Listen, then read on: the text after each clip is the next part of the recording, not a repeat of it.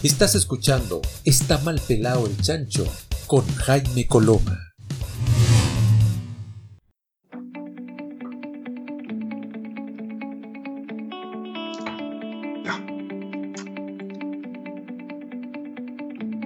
Muy bien, ya estamos de vuelta después de esa brevísima pausa y ya está con nosotros Hernán Calderón Ruiz, ya es parte de la casa, ustedes lo conocen, presidente de Conadecus, eh, y por lo mismo queremos inmediatamente entrar en materia y saber qué eh, instancias se nos, eh, se nos propone hoy día, sobre todo Hernán con todo lo que está pasando en relación a el, el paro de camioneros, que de alguna forma afecta a los consumidores de manera evidente, no de alguna forma, afecta a los consumidores de manera evidente, pero también establece una dimensión donde la sensación que uno le queda, Hernán, es que uno no puede eh, tener mucha, mucha injerencia como consumidor a la hora de hacerse parte de una denuncia o una demanda a el rubro de los camioneros. Muy, muy bienvenido, querido Hernán, qué bueno verte. ¿Qué tal? Buenos días, Jaime, y también a Gamaliel, que lo tenemos ahí detrásito, eh, y también a todos, a todos los radio escucha y, que nos ven. Mira, eh, el paro camionero es probablemente un paro que trastoca todo lo que nosotros estamos haciendo y todos los esfuerzos que se hacen por Primero, mantener la tranquilidad del país, mantener las cadenas de distribución, mantener los precios y además con una demanda que está fuera de lugar en este momento. La verdad es que la situación que sucede en la Araucanía no tiene que ver con Valparaíso, donde está cortado el tráfico hacia Valparaíso. Segundo, las demandas que hay ahí pueden ser los camioneros tienen a lo mejor este grupo, que es un grupo de camioneros, porque esta no es la confederación de los camioneros, este es un grupo bien especial. Y que Qué bueno que lo aclares, es verdad eso. No, no, todo en saco. Y se focaliza su organización precisamente en la zona de la Araucanía, donde existe, está la otra, la confederación también tiene su, que es la que la Confederación Nacional de Dueños de Camiones, que es que es la, digamos, la Confederación Nacional. Este es un grupo que se separa de la Confederación para hacer esta organización. Pero claramente eh, la demanda que ellos tienen no tienen en este momento ninguna justificación y tampoco tiene justificación la actitud que ha tomado la autoridad. Porque claramente la autoridad ha sido en este caso condescendiente con ellos y no ha querido aplicar la ley de seguridad interior del Estado, la ley antiterrorista, que muchas veces se aplica en otras circunstancias, pero no en esta. Y la verdad es que los problemas que existen en la, Araucanía son mucho más profundos que esta situación de los camioneros. Es un tema de demanda del pueblo mapuche, es un tema de despojo que hubo del pueblo mapuche, donde dentro de eso eh, hay una, una, situación donde el Estado tampoco se ha hecho cargo de una situación que tienen nuestros pueblos originarios, donde las demandas no han sido satisfechas y donde cada programa que se ha hecho y acuerdo ninguno se ha cumplido. Por lo tanto, las demandas del pueblo mapuche también tienen razón. Eso no uno uno tampoco está de acuerdo con el terrorismo, el incendio, pero muchas veces ese mismo, esas mismas quemas de camiones han sido hechas por los mismos dueños de camiones para cobrar los seguros. Eso ya incluso ha sido sancionado incluso por los tribunales. Por lo tanto, aquí hay una situación bastante particular. Pero lo más grave, lo más grave de esta situación, Jaime, es que esto, primero había una alza de precios que no tiene ninguna razón de ser. Pero ya, por ejemplo, todos los precios de frutas y verduras han ido, han ido subiendo. Hay un aprovechamiento también de esta situación.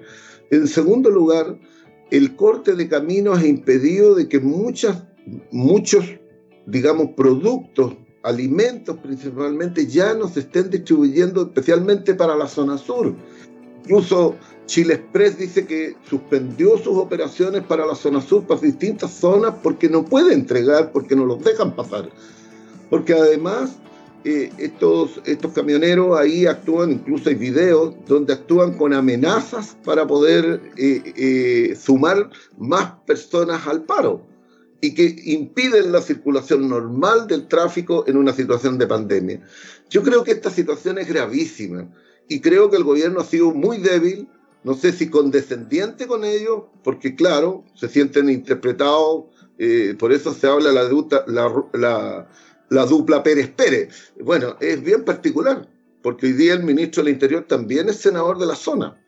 Y por lo tanto, eh, tienen ahí una situación muy particular y, tienen que resolver esta situación el gobierno a la brevedad posible. Y yo creo que lo que tiene que hacer es aplicar la ley de seguridad interior del Estado. Hay que tener pantalones.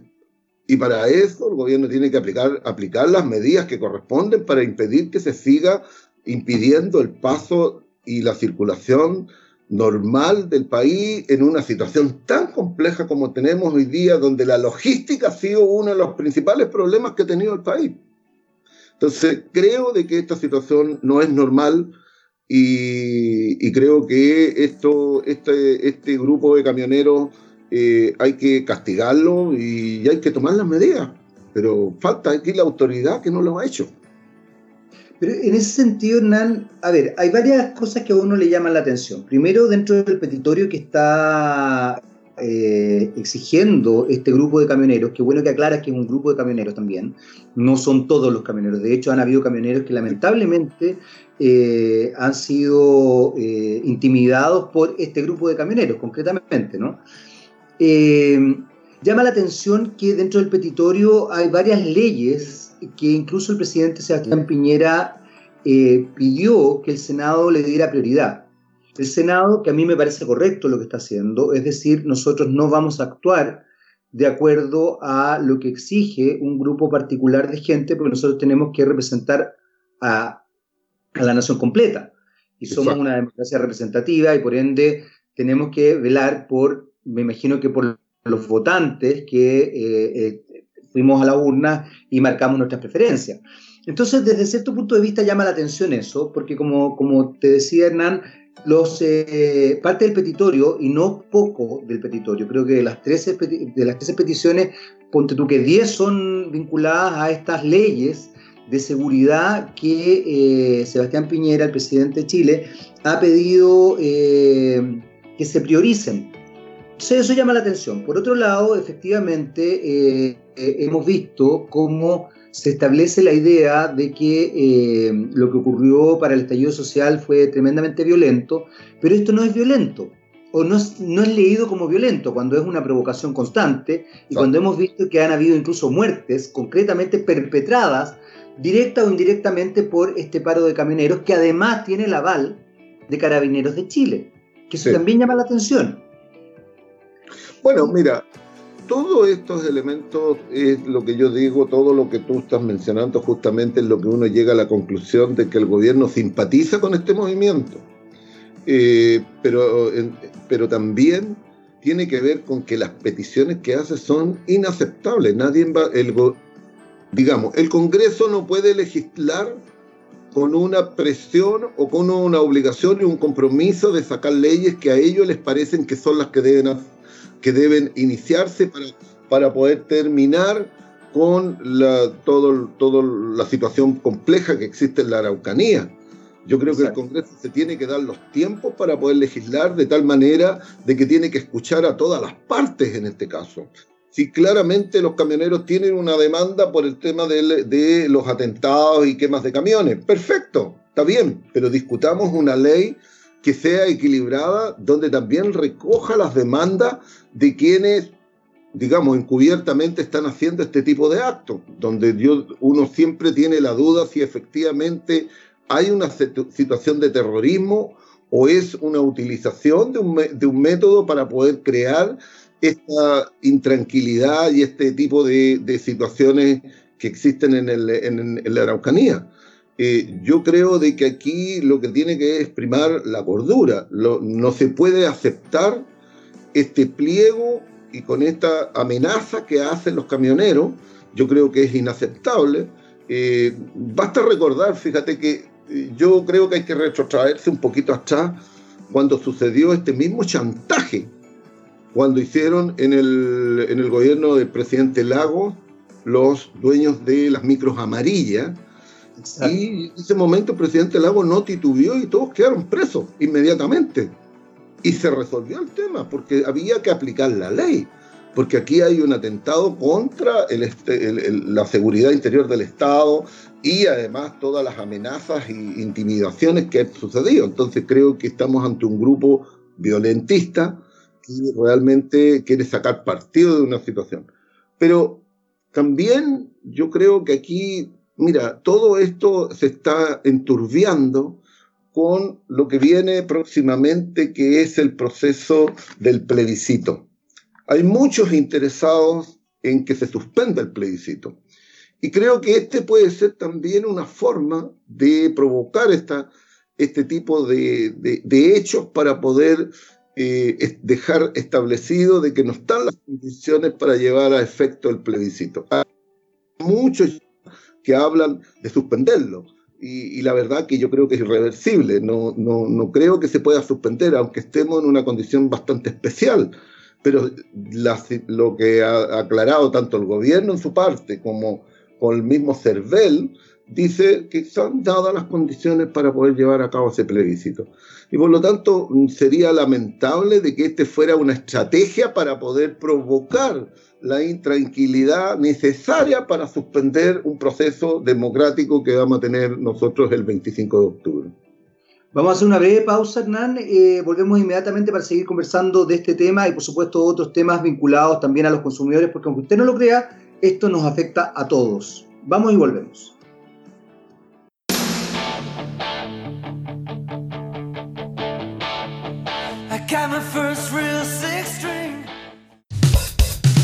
Sigamos hablando con Jaime Coloma.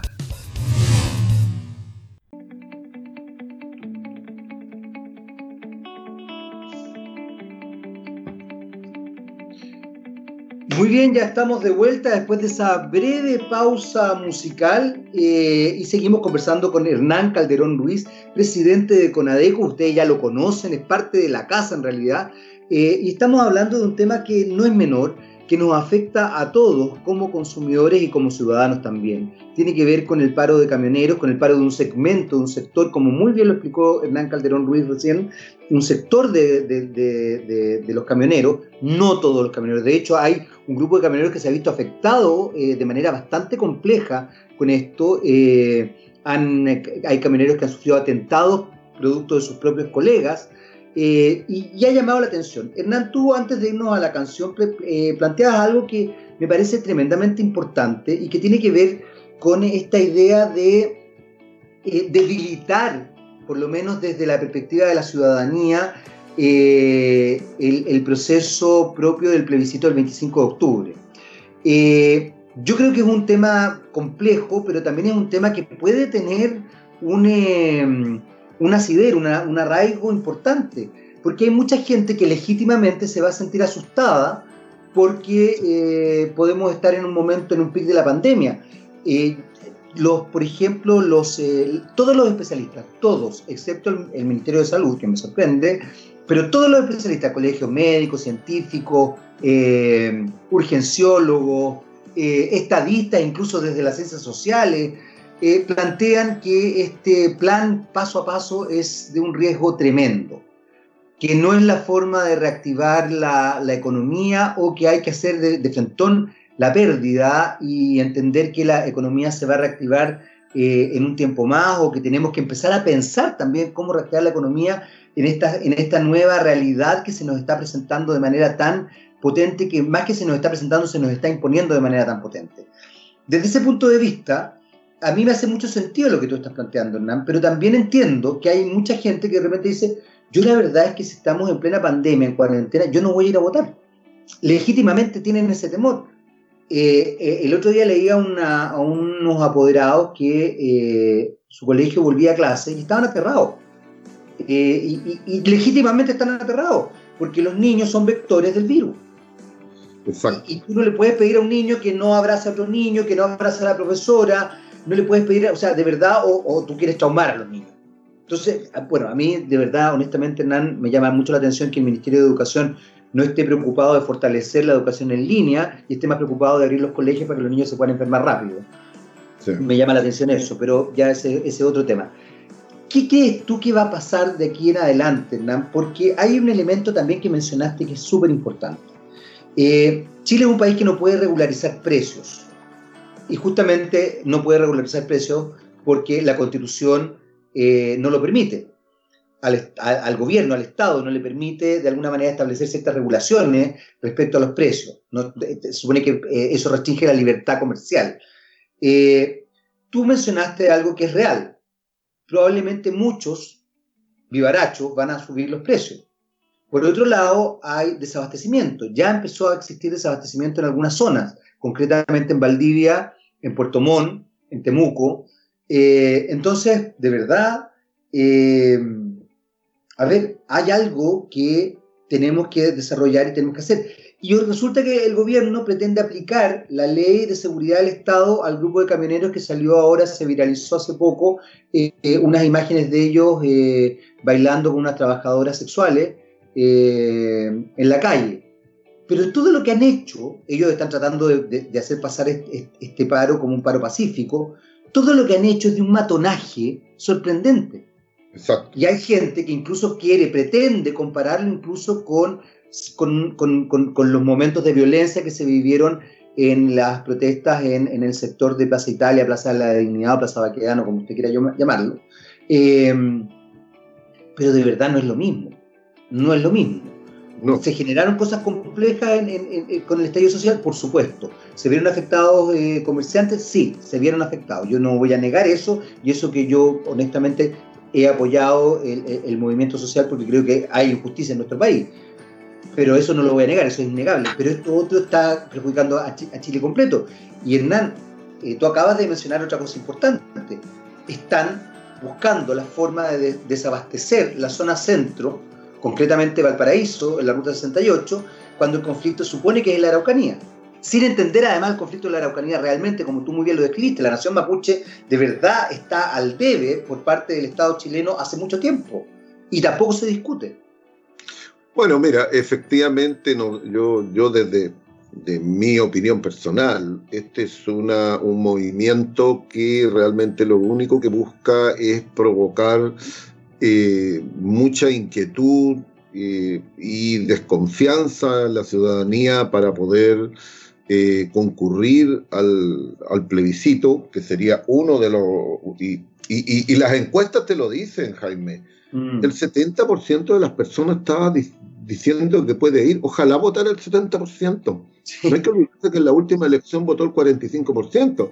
Así también uno interpreta, yo el otro día estuve en un debate justamente hablando de este tema y se decía de que si votaba menos del 50% el plebiscito era ilegítimo. Entonces uno llega a la conclusión, mira, le digo yo, en la elección pasada eh, votó solamente el 45% y el presidente Piñera sacó el 27%. ¿Cuál es si, con ese mismo concepto, ¿cuál es la legitimidad que tiene? Es lo mismo. Exactamente, es un absurdo. Empiezas a cuestionarte las legitimidades. Exactamente. y podríamos cuestionar toda la legitimidad, además, desde ese punto de vista. Y, y, lamentablemente, eso es cuando tú tienes un voto voluntario. Si fuera un voto obligatorio, ahí ya la cosa cambia. Pero yo creo de que no se puede cuestionar primero la legitimidad. Segundo, no podemos suspender este proceso porque, mira, yo, yo tengo la sensación de que el movimiento social y la crisis que tuvimos y el estallido social hoy día está en pausa. Mm, está en pausa. Y probablemente si no, no, no se hace plebiscito y no se ajustan las demandas, porque claro, uno puede tener un montón de opiniones con respecto a la legitimidad del plebiscito y la necesidad de hacerlo y un cambio de constitución. Creo que la demanda, la demanda ciudadana, probablemente muchos dicen, eh, ah, claro, es que dentro de las demandas que tenía la ciudadanía era una, era nueva constitución, pero no era la prioritaria. las prioritarias eran demandas sociales, de más igualdad, más justicia, más derechos sociales, eso era.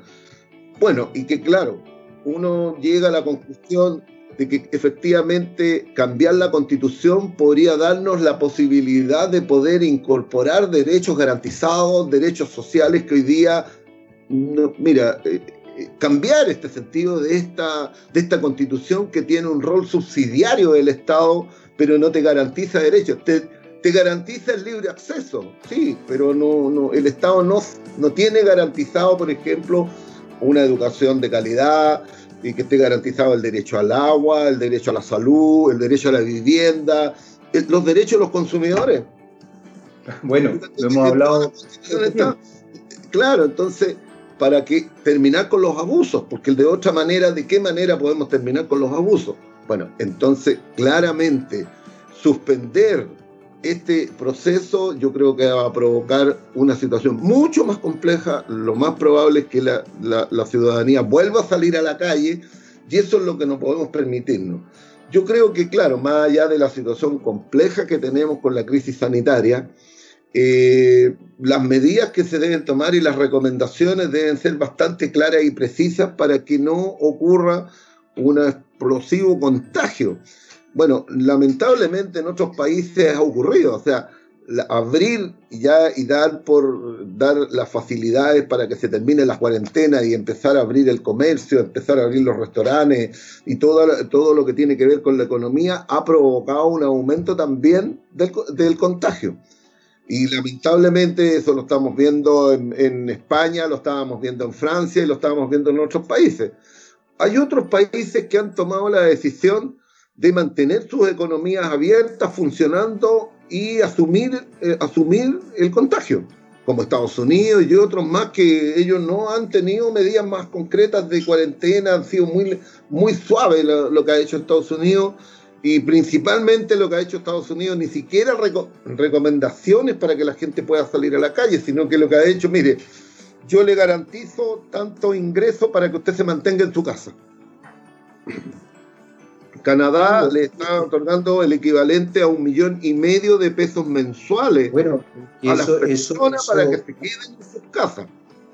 Y además, súmale a eso, Hernán, que no es menor, que el costo de vida en Estados Unidos es bastante más bajo que el costo de vida en Chile. Exacto. O sea, eh, eh, no, no, solamente eh, tenemos que pensar en el ingreso, sino que tenemos que pensar en cuánto sale vivir en Chile. Chile es un país carísimo, carísimo. Exacto. Santiago es una ciudad más cara que Londres. Y Chile en general, y eso que Santiago no es la ciudad más cara de todo Chile. Vamos a hacer una breve pausa, volvemos inmediatamente a seguir conversando con Hernán Calderón Ruiz, presidente de Conadecu, sobre este tema que finalmente nos afecta a todos. Vamos y volvemos. Estás escuchando Está mal pelado el chancho con Jaime Coloma.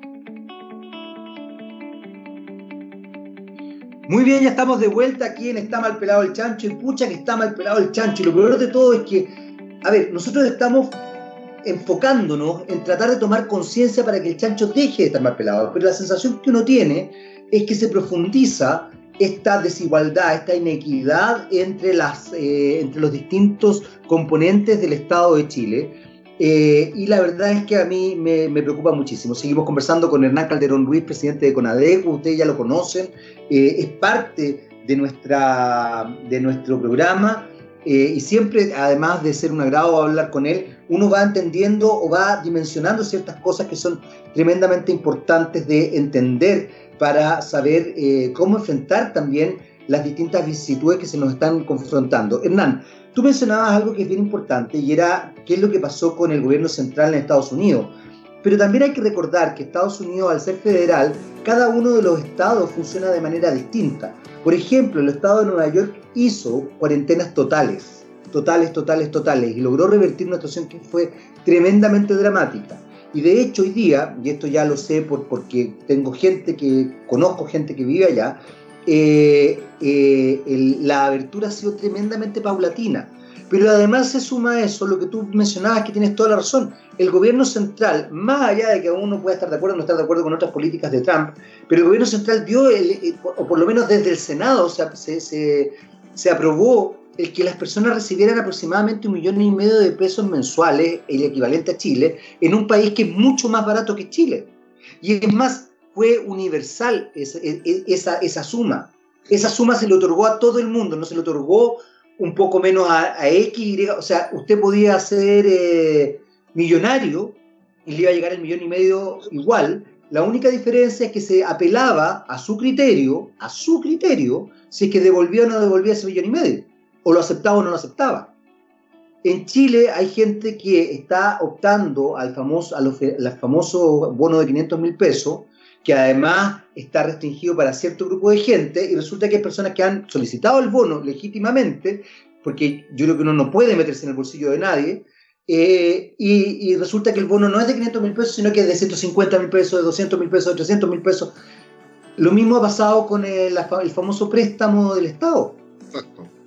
O sea, yo conozco gente que ha pedido el préstamo legítimamente, incluso hasta pymes que han pedido el préstamo porque, porque es más engorroso lo otro y de repente pedir, pucha, 4 millones le, soluciona la situación, le permite, porque son pymes muy chiquititas, son micro pymes, eh, y, resulta que no, les dan, se demoran, se transan en situaciones complejas, el Banco del Estado eh, pide cosas, o sea, el Banco del Estado que debería estar, pero hoy día debería estar en, su apogeo, por así decirlo, ayudando, dando créditos. Eh, está peor que, bueno, la banca en realidad no me quiero meter ahí, pero, pero de verdad es impresionante. Es impresionante. Mira, eh, lamentablemente todas las políticas, y, aquí vamos a entrar en un tema bastante crítico, yo justamente ayer, te cuento, terminé un documento que tengo que ir a exponer mañana a la Unión Europea va a ser por Zoom, no, no, tengo que ir a Bruselas a, la sede de la Unión Europea. Me habría gustado. Bruselas es precioso, Hernán, te habría encantado. Ya, ya, ya irás. Me imagino que has ido otras veces, además, ¿o no? ¿O no te ha tocado la, En diciembre estuve por allá yo. Bueno, estuve en diciembre por allá. Es precioso, así que ya podrás volver, ya podrás volver. Bueno, y justamente uno de los análisis que uno hace de todas las políticas que se han hecho para poder llegar con ayuda y subsidio a las personas, eh, todas han sido restrictivas, condicionadas, discriminatorias, porque justamente cuando tú hablas de este bono de los 500 mil pesos, no son 500 mil pesos, es escalonado, depende, depende de, de cuánto es tu ingreso y de no haber recibido subsidios de otro tipo, porque te los descuentan. Pero además, como condición, tú tenías que probar que habías tenido una disminución del ingreso del 30, de a lo menos el 30%. Entonces, eh, eso, eso ha sido un tema súper complejo porque Impuestos Internos no tiene esa información. No tiene esa información actualizada. Impuestos Internos la tiene de un año para otro, pero no en el día a día. Por lo tanto, lo que, la disminución que tú tuviste de ingresos durante estos meses del año, todavía Impuestos Internos no las conoce porque claramente esas salen en la, declaración de impuesto a la renta. Pero además todas las políticas nuestras han sido sí muy condicionadas. El tema de los pymes ha sido dramático. Tú pusiste, tú pusiste en, en, en, la mesa, dijiste que iba a haber 12 mil millones de dólares para poder apoyar a los pymes.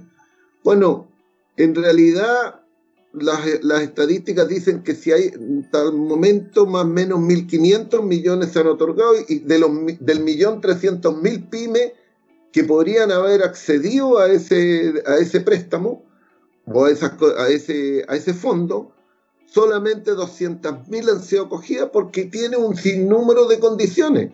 Pero además cuando te coloca como condición de que para poder acceder a esos créditos, tú tú no puedes tener una deuda de más de 29 días. O sea, tiene que estar al día. En una situación como esta, ninguna pyme está al día. Porque además la pyme hoy día tiene que estar asumiendo arriendo, el pago de servicios, teléfono y un sinnúmero, eh, de gastos que han sido permanentes en el tiempo y que no puede dejar de no pagarlo. En consecuencia, uno saca conclusión. ¿Quién ha sido el, eh, eh, el, que ha soportado toda la, toda la pandemia, mira, han sido las personas. Porque claramente el Estado no ha estado a la altura de poder otorgar crédito. Fíjate que en, temas de subsidio y apoyo a, los trabajadores, a las personas y a los pymes, se han gastado aproximadamente 5 mil millones de dólares. Entonces, ¿qué es lo que... y la carga que han tenido que soportar los trabajadores? Fíjate que solamente por efecto de la ley de protección al empleo, los fondos de los trabajadores que se ocuparon, que eran los fondos de cesantía, que se están ocupando para poder pagarle sus sueldos, para aliviar la carga que tenían las empresas que están con dificultades, que tienen paralizaciones y que, y que con el compromiso de no despedirlo. Perfecto. ya. Pero se están ocupando los fondos de cesantía de, los trabajadores. Son los trabajadores los que están soportando la carga. Ellos, ellos son los que están pagando la cuenta. Y son 1.500 millones de dólares solamente en eso lo que van gastado en este momento, que se han entregado por el, por el tema de la, de la ley de protección del empleo. Pero el retiro del 10% son 15 mil millones de dólares que han tenido que sacar de sus fondos los trabajadores. Y que ahora, ojo, está pagando la cuenta? Los trabajadores. Y ahora, acuérdate que está pronto a aprobarse, creo, la posibilidad de volver a sacar el 10%, cosa que para mucha gente, según lo que he leído eh, en las encuestas, mucha gente la necesita. O sea, yo no voy a, yo no puedo criticar a una persona que efectivamente se ve eh, en la necesidad imperiosa de sacar sus ahorros eh, previsionales, que lo encuentro lamentable, los ahorros para, para, ¿cómo se llama?, para la jubilación, que además ya, ya sabemos el nivel de la jubilación en nuestro país, pero, pero de verdad a mí me parece que eso es muy, muy, eh, muy complejo. Yo, yo, creo que ahí hay, hay, un elemento, Hernán, que hay, que hay que conversar, hay que reflexionar. Bueno, porque, porque también esto se conjuga finalmente con lo que tú decías hace un rato.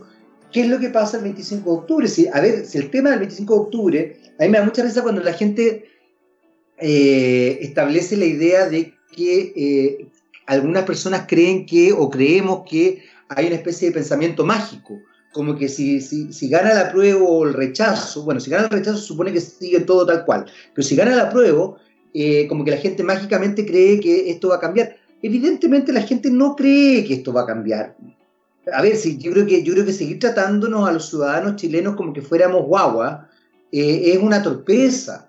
Evidentemente esto va a ser un proceso, pero, pero por lo menos va a empezar el proceso. Y yo creo que eso también es importante tomarlo en consideración. Hernán, vamos a hacer una brevísima pausa, pero muy, muy, muy, muy, muy, muy, muy corta. Una pausa musical por lo demás y volvemos a seguir conversando con Hernán Calderón Ruiz, presidente de CONADE. Vamos y volvemos. Sigamos hablando con Jaime Coloma.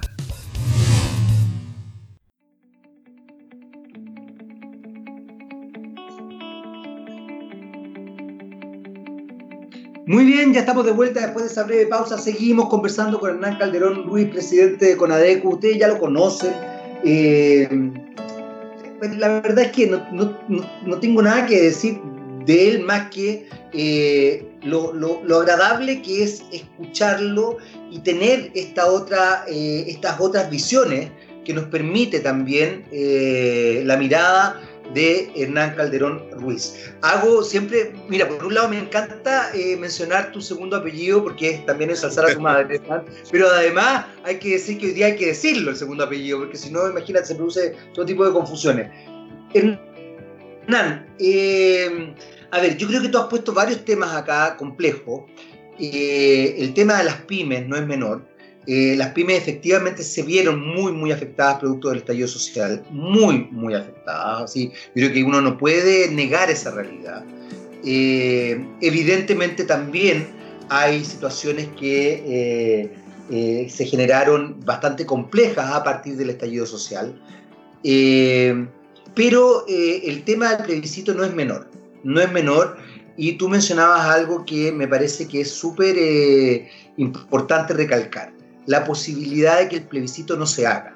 Desde el punto de vista de los consumidores, ¿cuáles son las reglas del juego de, que, estamos poniendo ahí eh, en, en escena para ver si nos conviene o no nos conviene también ciertas instancias a la hora de votar? ¿Qué es lo que tenemos que pensar desde el punto de vista de los consumidores. En este minuto, y voy a ser muy honesto, yo como consumidor me siento desprotegido, pero pues que sea una sensación. No sé si tú nos puedes aclarar más.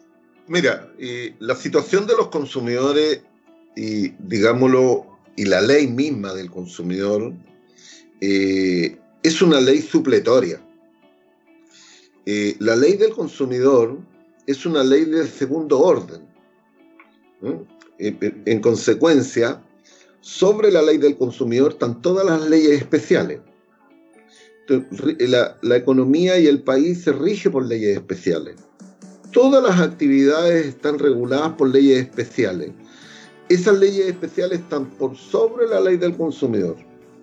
Si nosotros pusiéramos, como la gran mayoría de los países, los derechos, los derechos de los consumidores como derechos constitucionales, estaríamos hablando de una ley de primer orden. Ahí pasamos a, la otra etapa donde sí tenemos un rango constitucional. Y por lo tanto, con eso tú puedes regular todo lo que corresponde al tema de abusos y derechos que tienen los consumidores y hacerlos valer. y, para hacerlo en algo gráfico, fíjate que la ley especial, que está en distintos ámbitos, ¿eh? porque tú tienes ley de bancos, una ley especial, ley de electricidad es ley especial, ley de la sanitaria es ley especial, las de ISAPRE, las de AFP, y pues, pues, todo, todo está regulado por leyes especiales. Y la ley del consumidor establece de que la ley del consumidor es supletoria en lo que no consideren las leyes especiales. Por lo tanto, la ley especial está por sobre la ley del consumidor. La ley del consumidor actúa en lo que no considere la ley especial. Y aquí el último pelo de la cola del ratón, una cosa así me da la sensación. Exacto. Entonces, ¿cuál es el punto que, que, que, tenemos que cambiar? Es justamente eso, la supletoriedad de la ley. ¿Y dónde se ve reflejado, por ejemplo? Cuando tú quieres demandar a un ISAPRE por ley del consumidor y los tribunales te la rechazan. No puedes hacerlo. O una AFP por cobro comisiones, en el caso de la en el caso de la de las ISAPRES tú demandas por el cambio unilateral de los de, de, los planes y programas, en el fondo tú estás cambiando el contrato y lo estás aumentando unilateralmente. En otras situaciones uno lo puede hacer. El, retail no tiene regulación especial, no tiene ley especial. Por lo tanto, los contratos de adhesión tú los puedes cuestionar y, y normalmente esas son las demás. Bueno, en la ley eléctrica, por ejemplo, está considerada la compensación en caso de mala calidad de servicio, suspensión u otras situaciones que pasen. Pero está considerada en la ley. Y uno cuando hace la, la ecuación, ¿cuánto es lo que corresponde de compensación? Uno llega a que son cuatro veces el servicio no prestado. Cuatro veces. Pues pero la ley del consumidor establece, en la última modificación estableció que eran 10. Pero cuando yo voy a la ley eléctrica no la puedo aplicar, porque son cuatro nomás. Entonces hay una contradicción entre las leyes. ¿Y cuál es la que prima? La ley especial, por lo tanto, ahí está. Pero volviendo al otro ejemplo, para, los, para la gente que nos ve en Osorno, por ejemplo. En Osorno se aplicó 10 veces el servicio no prestado cuando se cortó el agua eh, por ESAL en Osorno. Bueno, ¿por qué se aplicó 10 veces? Porque se aplicó la ley del consumidor. ¿Por qué? Porque la ley especial no tiene considerada la compensación y entonces supletoriamente se aplicó la ley del consumidor. Esas son las situaciones que te pasan. Bueno, si nosotros pusiéramos los derechos de los consumidores como derechos constitucionales, estaríamos en una obligación de terminar con esta supletoriedad y empezar a terminar con los abusos y tendríamos una ley mucho más fuerte. Ahí te afecta derechamente en los derechos de los consumidores. Bueno, ya hay un sinnúmero de medidas que tú puedes hacer porque puedes establecer otros derechos. El derecho al agua, por, por ejemplo, explicarle a la, explicarle, explicar de que en otros países el agua nunca se puede cortar yo le puedo bajar el flujo, pero no la puedo cortar. Incluso hay países que declaran como, como eh, servicios esenciales, que son derechos humanos, el agua, el gas y la luz. Esos servicios no se pueden cortar.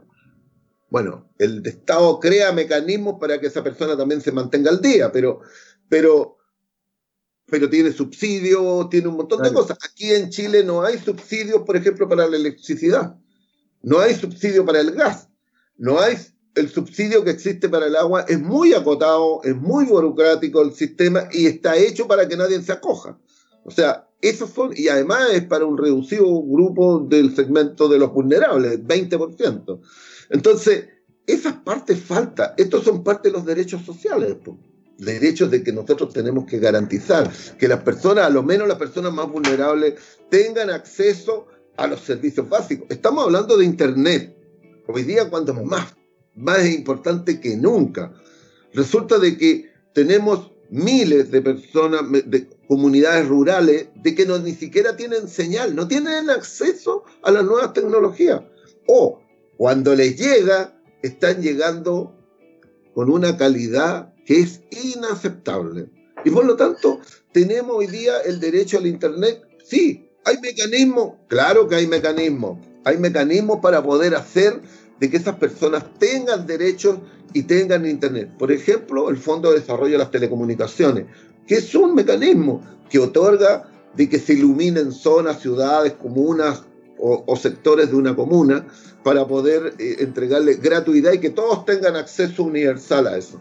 Y en el último punto que yo quería plantearte, que exactamente todo lo que estamos sucediendo con, con todos los apoyos que está recibiendo la, la ciudadanía para poder superar la pandemia, lo que necesitamos es que probablemente como derecho constitucional podríamos tener una pensión básica, una pensión básica universal, de tal manera que las personas todas en general tengan acceso a una pensión. Algunos proponen que sea la pensión básica solidaria, que quedó cerca de 160 mil pesos, que esa sea la pensión universal y que todos tengamos derecho a esa pensión todo lo que ingrese posteriormente por nuestras pensiones se agregarán a eso, de tal manera de que eso mejora significativamente los ingresos. Porque hoy día, si tú sacabas la, yo sacaba la cuenta anoche, si yo quisiera eh, sacar los, una persona que tiene 10 millones, hay que tomar en cuenta de que lo que apareció dentro de la situación de la, del retiro del 10% es que hay 7 millones de personas que tienen menos de 10 millones de, de ahorro. Exacto, exacto. Si esa persona yo le entregara una jubilación hoy día, hoy día, y solamente retiro programado por 10 años, esa persona recibe 80 mil pesos. Sí. Horroroso. Si lo va a una pensión, a una pensión de renta vitalicia, va a recibir 40. O 30, entre 30 y 40. No tiene más. Entonces, claramente hay una situación de que lo que lleva a la gente es la pobreza. Ahora, yo, quería llevarte a otro punto. El cordón de campamentos que está en Santiago es alarmante, alarmante. La verdad, y recién me tocó ayer ver un campamento donde hay más de 5.000 personas. Son más de 1.500 casas que se han instalado en un sitio ariazo. Realmente dramático. Sin agua, sin luz, sin servicio higiénico. O sea, en condiciones sanitarias deplorables. Esto, este, este, esta pandemia, la verdad es que está desnudando las realidades de la pobreza y de la, de la situación que tiene la clase media. Si la clase media vivía una burbuja, la, lo que, la llamada clase media estaba en el límite entre en que estaba en una situación estable y caía en la pobreza. Muchos están cayendo en la pobreza. Es que yo creo, Hernán, que tú acabas de dar una clave que no es menor y es que la clase media eh, se construyó, o un sector importante de la clase media, se construyó en la ilusión del crédito. Exacto, el endeudamiento. Exactamente, y el endeudamiento no es salir de la pobreza, el endeudamiento es tener la ilusión de que tienes cosas, pero finalmente cosas que tampoco te pertenecen, o que te pertenecen, pero eh, a, un costo altísimo. Vamos a hacer una breve pausa y volvemos inmediatamente con más de Está mal pelado el chancho, que hoy día está muy mal pelado el chancho en realidad. Y seguimos conversando con Hernán Calderón Ruiz, eh, presidente de CONADEC. Vamos y volvemos. Estás escuchando Está mal pelado el chancho con Jaime Coloma.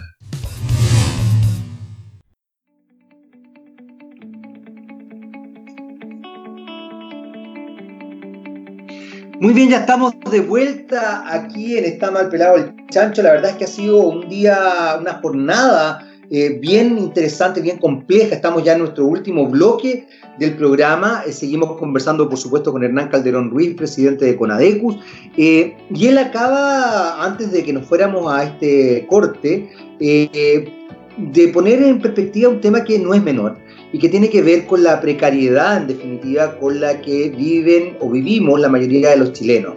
quizás lo hemos hablado otras veces, eh, ustedes han tenido la posibilidad, tú eh, has tenido la posibilidad de comprarte casa, pero dada la inseguridad laboral y la inestabilidad que hay en nuestro país, eh, puede que pagues durante, no sé, pidas un crédito a 20 años y pagues durante 14 años el crédito y de repente una situación compleja como esta establezca la idea de que puedas perder tu casa. Y no solamente perder tu casa, sino que quedar con deuda, como ya hay un caso que nos ha contado Hernán, eh, a ver, perder la casa, quedar con deuda y haber pagado 14 años de tu vida, eh, una casa que probablemente ya está pagada, no solamente los intereses, sino que ya está pagada la casa y los intereses, porque realmente con, el nivel de, intereses que se cobran, eh, no es que uno pague una casa y media o dos casas, uno paga cuatro, cinco, seis veces el valor de la casa.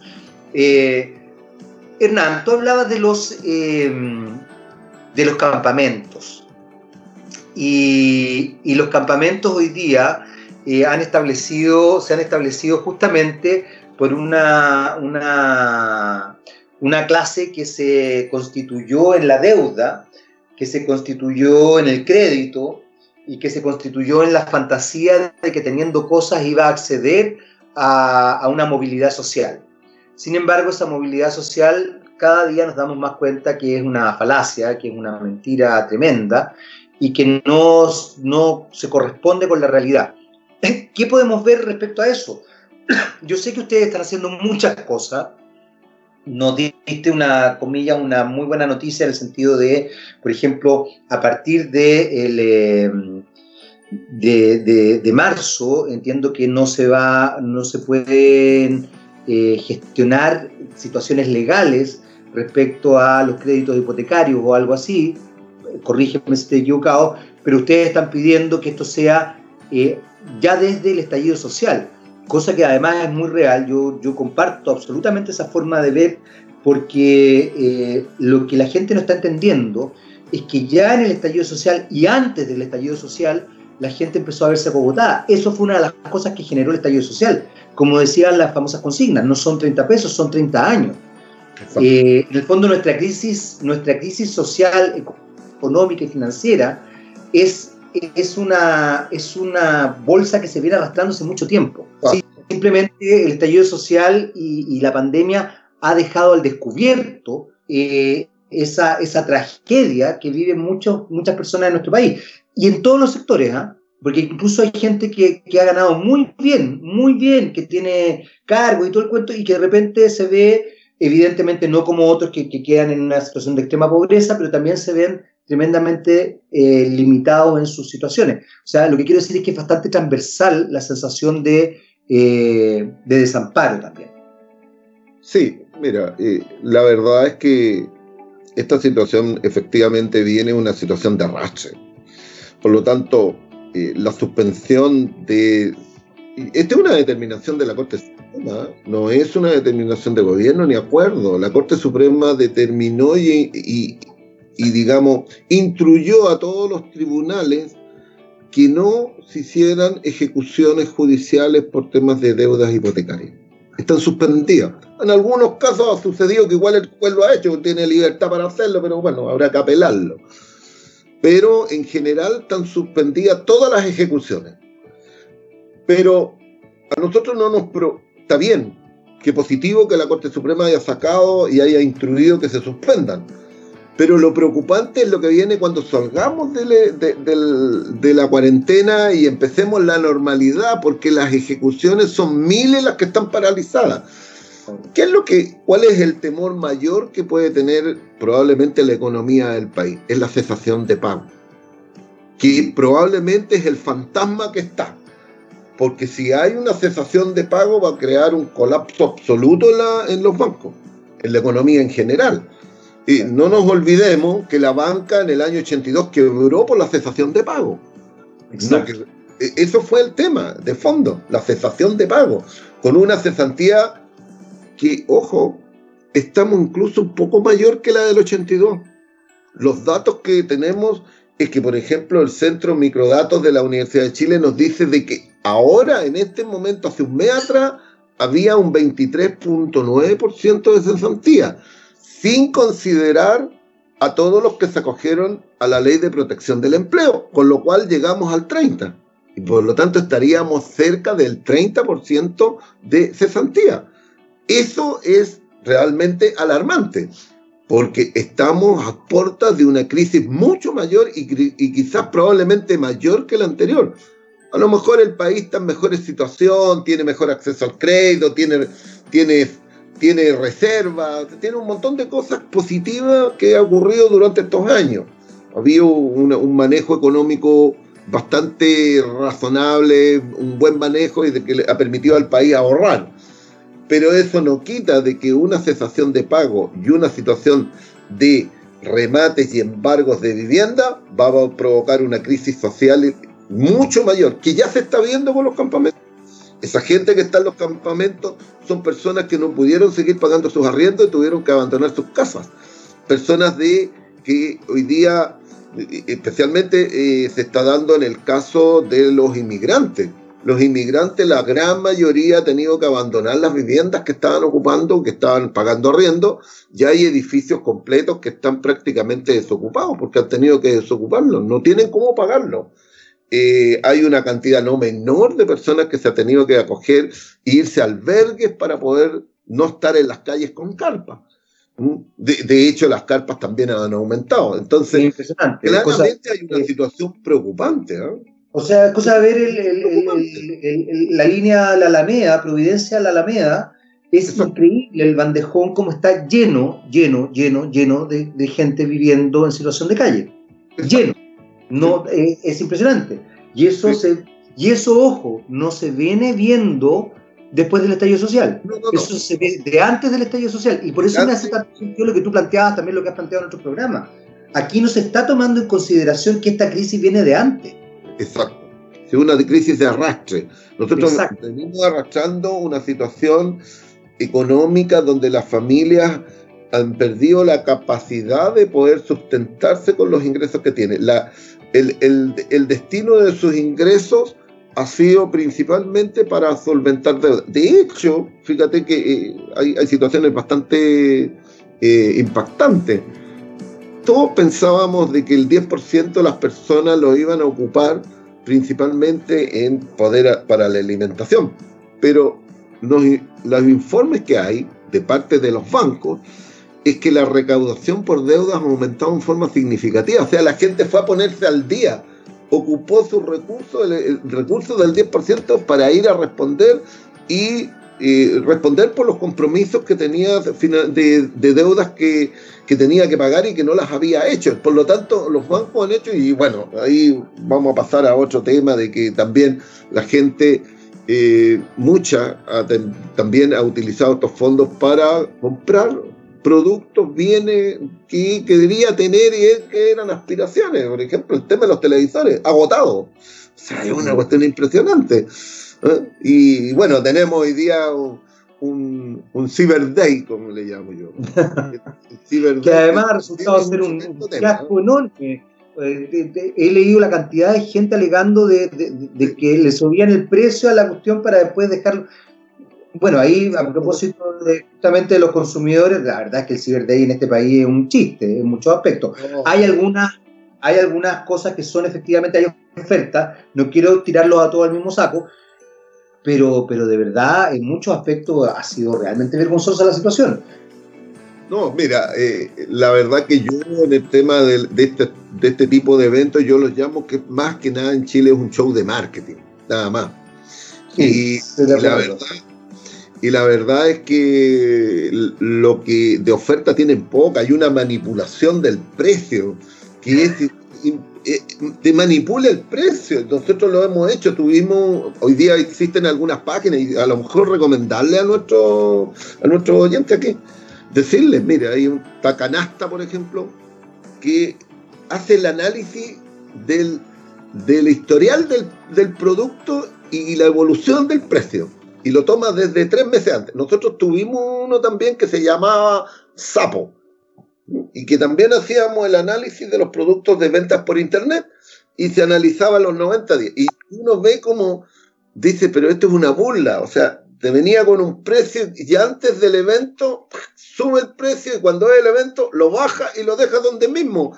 Y le dice, pero ¿cómo? Este es un abuso, este, ese es una, eh, eso, eso es engaño. Y, lamentablemente una parte importante de los productos tienen esa, esa situación. Entonces, nosotros, ¿qué es lo que hemos pedido? Que se regule. ¿Qué es lo que se debe considerar hoy día como una... Mira, eh, presentamos un proyecto de ley hace unos cuatro años atrás. Ahí está durmiendo. Para regular las liquidaciones, ofertas, liquidaciones por cierre de local. Porque claro, uno te das cuenta, dice, mire, un gran titular en, una, en, una, en un negocio, en una fachada, dice, liquidación total por cierre de local. Y el local no cierra nunca. Entonces, ¿qué es eso? Es un engaño, no es un atractivo. Nada más. Bueno, lo mismo te pasa con las ofertas. ¿Cómo lo considero yo una oferta? ¿Tendrá que ser el mismo precio que tenía hace 90 días o 60 días atrás? No, tiene que ser un precio menor. ¿Qué porcentaje? A lo menos un 20% para que se, sea algo interesante, para que se considere como una oferta o, rebaja pero tiene que tener alguna regulación. Bueno, en otros países sí se ha hecho y se regula esto primero por el tiempo en donde se considera cuál es el precio que tenía establecido anteriormente y cuál es el tipo de rebaja y cuando se considera rebaja tiene que informarla y de ahí puede colocar el titulito y la, publicidad de rebaja. Tiene que decir cuánto stock hay, cuánto dura la, cuánto dura la oferta y cuando, cuando tú tienes una oferta de este tipo, decir cuando se te acabó el stock, ¿vas a seguir haciendo publicidad? No, pues tiene que retirarla, pues. ¿Cómo me, o si no me está engañando, yo llego a buscar el producto y no lo encuentro. Entonces, hay un montón de cosas que se pueden regular. Yo ahora le mandé un Twitter al ministro, al ministro, al, ministro Lucas Palacio, le dije yo, llegó la hora, regulemos la liquidación y la oferta. Si de eso se trata. Eh, y espero que la recoja porque yo creo que hoy día es más necesario que nunca. Los reclamos de los consumidores son muchos, están llegando muchos reclamos y dicen, no, no hay rebaja, engaño. Bueno, de eso estamos hablando. De eso estamos hablando. Yo creo que es necesario regular esto porque la transparencia del mercado eh, es fundamental. O sea, no solamente le hace bien a los consumidores que tienen que saber qué es lo que están comprando y que si efectivamente no tengo que estar investigando para saber que es una rebaja, sino que hay una regulación y las empresas lo cumplen. Pero también le hace bien a las empresas. Si las imágenes corporativas se dañan fácilmente cuando las empresas son poco transparentes. Y en este caso nosotros lo que exigimos ahí, ahí. Ahora, la oportunidad, bueno, están en todo su derecho de poder hacer un evento de este tipo. Yo no sé si será el momento. Eh, cuántas empresas de las mismas que están hoy día eh, ofertando en, este en este evento, en, el Cyber Day, cuántas tienen, cuántas han tenido graves problemas de logística en la entrega de los productos oportunamente. O sea, meses a veces, y cómo, y van a estar nuevamente. ¿Cuál va a ser la cantidad de reclamos que vamos a recibir después por la no entrega oportuna? ¿Cuánto es el costo que se está cobrando? Hay unas que están subiendo el costo en forma significativa, el costo de despacho. Bueno, los consumidores tienen que saberlo. Otro tema que también nosotros lo hemos, y te lo estamos también informando, decirle, mire, revise lo que le están ofertando, porque el derecho a retracto, que si bien está establecido en la ley de que las compras a distancia tienen, uno como consumidor tiene derecho a retractarse, o sea, tengo derecho a arrepentirme. Tengo 10 días. Pues nosotros consideramos que es muy poco ya, pero, pero no importa. Son 10 días para arrepentirme de la compra sin ninguna explicación. Pero es voluntario. Entonces, si la empresa declara que no está suscrita, que no acepta el derecho a retracto, el consumidor no se puede, no se puede arrepentir. Ahí está obligado a comprar, no. Entonces, como es voluntario, nosotros decimos, oye, que sea obligatorio. El derecho al retracto debe ser un derecho del consumidor y no esto a voluntad. es como el tema de los cambios de producto, porque el cambio de los productos, eh, no tengo derecho a equivocarme. O sea, si yo me equivoco, por ejemplo, bueno, igual las empresas, y hay que reconocer que el retail especialmente ha tomado en conciencia y, permite que haya cambio. Pero legalmente el derecho a cambio es voluntario. Si la empresa no acepta el cambio, están todos sus derechos de no aceptarlo. Por lo tanto, si a mí yo me equivoqué del, del, número de, de zapatos, en vez de si calza uno compré un 40 y me quedó chico, y si la empresa no tiene establecido el derecho a cambio y este tipo de voucher que me da para poder cambiarlo, el, el ticket de cambio, eh, me tengo que quedar con el producto. ¿no? Entonces, hay un sinnúmero de derechos que podríamos hacerlo. ¿Qué es lo que tenemos que hacer? Avanzar en, este, en, esta, en estas legislaciones que son relativamente simples. El tema del, del derecho a garantía. El derecho a garantía en Chile son 90 días. O sea, son tres meses, mejor dicho, no 90 días, lo establecen como tres meses. Perfecto. Pero ¿será suficiente tres meses un derecho a garantía? Bueno, ahí tenemos que, tenemos que eh, empezar a discriminar. Es decir, la garantía, ¿cuándo opera? Bueno, cuando el producto tiene una falla que es de, de, del proveedor, no es falla por el uso o mal uso del consumidor. Perfecto, pero 30 días es muy poco. Y esa es la garantía legal. Esa es la garantía legal hoy día. Son tres meses. Entonces, hay que modificar. Hoy día tenemos un problema de la obsolescencia. Los productos vienen programados. Exacto, eso es impresionante. Sí. Eh, el producto viene. Mira, fíjate que yo voy a contar como una anécdota. Yo tenía, yo tenía una, una impresora eh, que era buenísima, muy buena, no voy a decir la marca para no te diciendo, pero muy buena, antigua, pero buena, muy buena. Y cada tantas veces que imprimía, me aparecía una lectura y que decía de que ya había cumplido su vida útil y que había piezas que estaban dañadas y que por lo tanto no podía imprimir más. Pues había un lugar en Santiago donde yo llevaba mi impresora y tenían un programa y la volvían nuevamente a cero. Cada vez que pasaba eso la llevábamos y ellos le había un programa y la, y la volvían a reiniciar desde el punto cero y otra vez la podía utilizar. En, definitiva, la impresora no tenía fallas de, fallas de piezas de ningún tipo, era solamente la obsolescencia, estaba programada para terminar una vez que hiciera tanta cantidad de impresión. Bueno, eso pasa con todos los productos hoy día. Mm. El televisor está programado para tantas horas de uso, el, computador también, todos estamos. Eh, por lo tanto, hoy día es necesario legislar sobre el tema de la obsolescencia porque claramente es una necesidad, porque las empresas, ¿qué es lo que quieren? Que mi producto, la lavadora, el televisor, el refrigerador, el computador y todos los productos me duren una cantidad de tiempo para poder seguir vendiendo, porque si no, a pesar que el producto nuevamente no, no, está malo, está todavía en condiciones de uso. Bueno, pero ese es un tema que a tratar en el futuro, ¿ah? este es un tema a tratar, este es un tema futuro, la obsolescencia programada que, se le, que le llaman, es un tema súper complejo. que yo creo que mucho más que eso, fíjate, ¿ah? yo creo que ahí estás poniendo un tema que es muy importante porque tiene que ver con cómo se va a estructurar la economía eh, y en un futuro muy, muy, muy, muy cercano.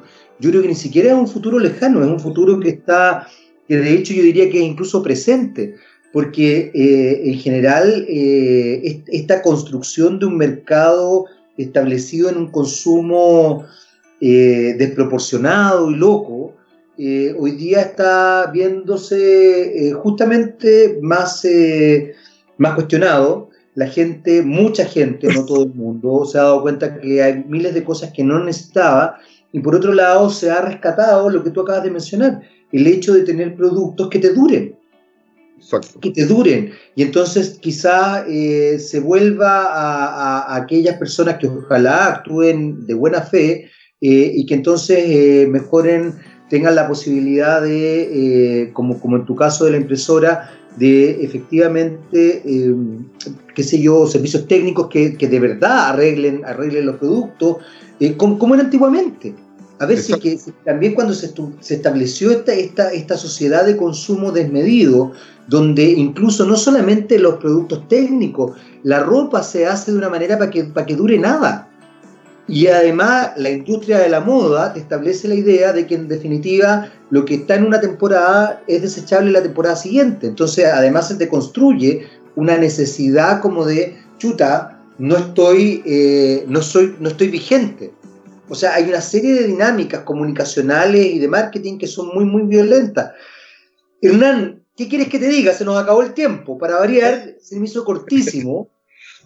Eh, pero no quiero dejar de, mencionar, bueno, que vamos a estar conversando contigo obviamente la próxima semana, eh, y, que, nada, que quedan muchos temas en el tintero para que tú nos propongas también distintos temas, porque creo que eh, la situación de los consumidores es algo muy, muy importante. Yo siempre agradezco el trabajo que ustedes desarrollan, porque creo que es sustancial y ojalá ojalá también los consumidores empecemos a tomar conciencia del rol que tenemos que tener dentro de este tinglado que es el mercado como tal y, de exigir, de exigir nuestros derechos, por supuesto. Bien, no, yo creo que vamos a tener muchos temas la próxima semana. Eh, hay un tema que lo tratamos el otro día, como es el tema de la, de licitación de 5G que está incendiado todo. Exacto. es impresentable lo que se propuso. Vamos a, vamos a estar muy atentos entonces, vamos a volver al tema del 5G porque en realidad es muy interesante lo que tú estás planteando y nosotros nos despedimos, eh, los dejamos con algo de música y nos escuchamos por supuesto en un próximo Estama el Pelado del Chancho. Chao Hernán, muchas gracias. ¿ah? Chao.